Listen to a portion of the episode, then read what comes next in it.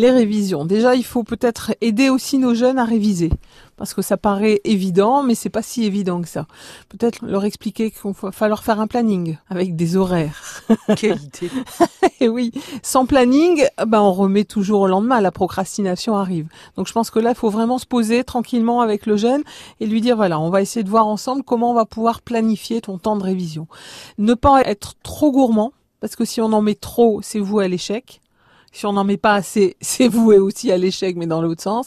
Donc c'est vraiment quelque chose de raisonnable à adapter en fonction de la capacité de concentration de l'enfant. Et prévoir des pauses, vraiment. C'est vraiment important. Si on voit l'enfant qui se pose et qui, euh, allez, qui va marcher dans le jardin, c'est génial. S'il pose et qu'il prend son téléphone, c'est plus embêtant. Mais bon, voilà, des choses à négocier.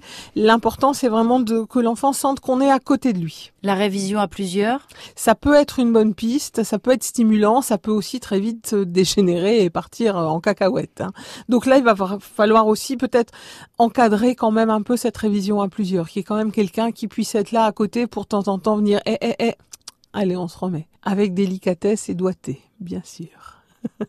Les révisions, donc, c'est quelque chose qu'on organise ensemble. Oui, Vraiment important. On ne laisse pas le jeune tout seul, sauf s'il est extrêmement autonome et que depuis toujours ça roule, bien évidemment. Mais si c'est un jeune qui a besoin encore de temps en temps d'un petit coup de pouce des parents, je pense que la révision va l'encadrer quand même.